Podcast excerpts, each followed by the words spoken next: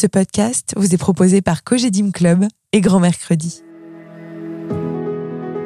Cogedim Club, le premier podcast qui vous emmène dans les coulisses des résidences seniors. Ici, on vit dans un quartier animé. On peut recevoir ses petits-enfants à déjeuner, déguster son gâteau préféré pour le dessert ou encore débattre d'un livre ou d'un film que l'on aurait découvert la veille ensemble.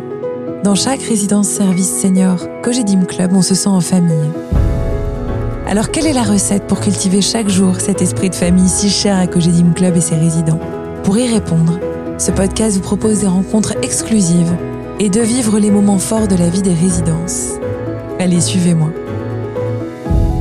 Dans ce nouvel épisode, vous allez entendre que nous pouvons tous nous inspirer des résidences service seniors pour prendre soin de notre bien-être. Grâce à la pratique du Qigong en résidence, de nombreux résidents ont retrouvé de la sérénité, de la joie de vivre et ont senti aussi un impact réel et positif sur la qualité de leur sommeil. Alors, qu'est-ce que le Qigong? Quels sont ses bienfaits? Quelles sont les raisons de son succès intergénérationnel? Pour y répondre, nous avons rencontré Romain Chastel, professeur de Qigong à la résidence Cogedim Club Promenade Lafayette à Lyon. Je vous souhaite une très bonne écoute.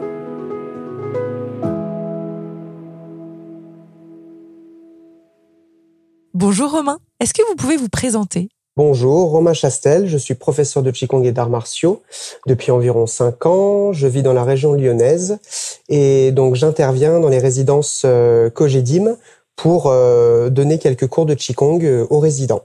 Pour commencer, pouvez-vous nous expliquer exactement ce qu'est le Qigong? Donc le Qigong, c'est un art chinois qui date de plus de 2000 ans et qui est une pratique énergétique, physique et émotionnelle. En fait, elle consiste à revenir par le travail du corps à un apaisement global et surtout de faire circuler les liquides qui sont dans le corps, donc ce soit le, sang, la lymphe et autres mouvements intérieurs au corps. Donc on, on passe vraiment par le mouvement pour ça. Comment en êtes-vous arrivé à pratiquer cette discipline? J'ai commencé en fait euh, les arts martiaux très petit parce que je suis atteint d'une pathologie qui est la mucoviscidose, donc qui vient toucher essentiellement le système pulmonaire ainsi que le système digestif. Et donc très vite j'ai dû faire du sport, beaucoup, parce que c'était conseillé par les hôpitaux. Et j'ai été initié euh, vers 15 ans, on va dire, au, au Qigong justement pour apporter encore plus de vertu à ma pratique déjà personnelle et surtout essayer de faire en sorte que je puisse moins prendre de médicaments ou qu'au niveau de ma santé, c'est vraiment un réel euh, bénéfice, on va dire.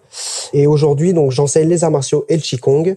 C'était à la base une passion et aussi vraiment pour euh, tout ce qui était au niveau de ma santé personnelle, de pouvoir trouver un équilibre et faire en sorte de pallier aux médicaments et aux hospitalisations fréquentes. Comment se passent les cours avec les résidents exactement? Alors donc en fait, j'ai été contacté euh, par la résidence senior parce qu'ils avaient eu mon nom en tant que professeur de Qigong. Et je sais que hum, notamment la résidence que j'ai dit dans laquelle j'interviens proposait déjà aux résidents des cours de yoga, de pilates, de gymnastique douce.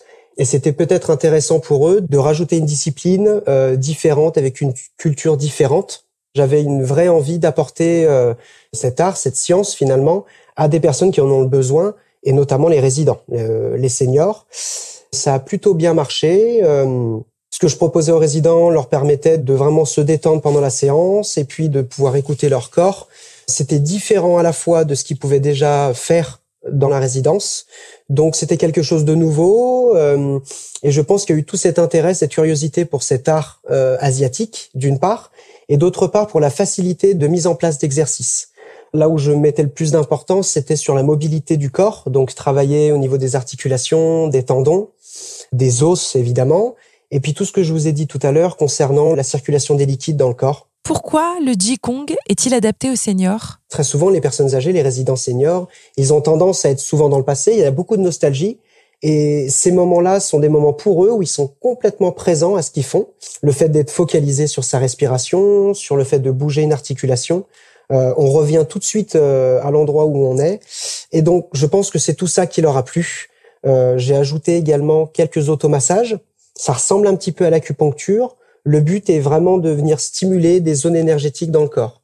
Donc ça, ils pouvaient le faire à la maison. Il y a, une petite routine qu'ils peuvent mettre en place derrière, et je pense que c'est tout ça qui fait que ça marche bien et qu'ils ont derrière euh, des bienfaits au niveau de la santé, du mental, du stress, euh, etc. Quels bienfaits le Qigong apporte-t-il aux résidents? J'essaye de faire à chaque fois la même séance, plus ou moins les mêmes mouvements, on va dire, sur une heure, pour qu'ils puissent eux mémoriser.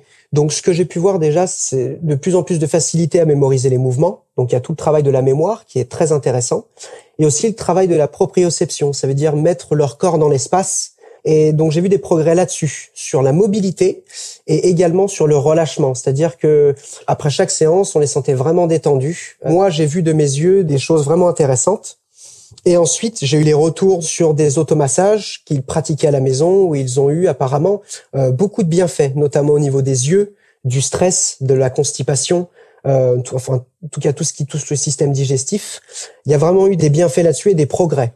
Comment l'expliquez-vous? C'est vrai que le Qigong, un des principes euh, clés, c'est de la mobilité finalement et cette gestion de la douleur. Parce que la plupart des gens, quand ils pratiquent des disciplines comme celle-ci, c'est très souvent un petit peu tard, c'est qu'ils ont déjà trop mal. Bien souvent aussi, quand on a mal quelque part, on a tendance à immobiliser. Parce qu'on se dit, tiens, je vais plus bouger cette épaule, ça me permettra peut-être de récupérer, ce sera bénéfique. Et en fait, en Asie, ils ont une façon vraiment différente et limite euh, opposée à ça, en fait, il privilégie le fait de bouger cette articulation. Alors, toujours bien sûr en fonction de la douleur et de la pathologie présente, évidemment, mais il conseille de mobiliser cette zone douloureuse parce que il considère que le corps est fait d'eau, d'accord, on le sait tous, à peu près 70%. En fait, finalement, quand il y a un blocage quelque part, c'est que pour eux, l'eau ne circule plus. Et la plupart des gens, quand il se passe quelque chose comme ça, ils arrêtent. Ils se disent, oulala, non, non, j'ai mal, c'est pas bon signe. Et en Asie, ils disent l'inverse, ils disent que c'est bon signe, ça veut dire que le corps travaille, que les choses se mettent en place, et il faut au contraire accentuer la pratique, tout en s'écoutant et en essayant de récupérer évidemment, d'avoir des pauses, mais ça n'empêche qu'il faut mettre en mouvement. Euh, l'exemple phare finalement, c'est le dos.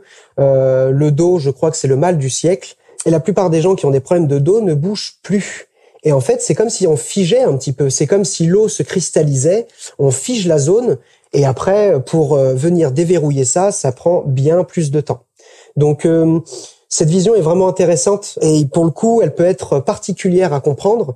Mais quand on la met en place, on se rend compte qu'en fait, le corps est vraiment bien fait et que quand on souffre, quand on a mal quelque part, c'est plutôt un voyant, comme sur le tableau de bord. Il nous indique qu'il y a quelque chose qui se passe, qui ne va pas. Donc au contraire, c'est plutôt une motivation pour comprendre éventuellement aller plus loin, plutôt que d'arrêter. Merci Romain. Merci pour votre écoute. Ce podcast vous est proposé par Cogedim Club et Grand Mercredi, qui vous donne rendez-vous très bientôt pour un prochain épisode.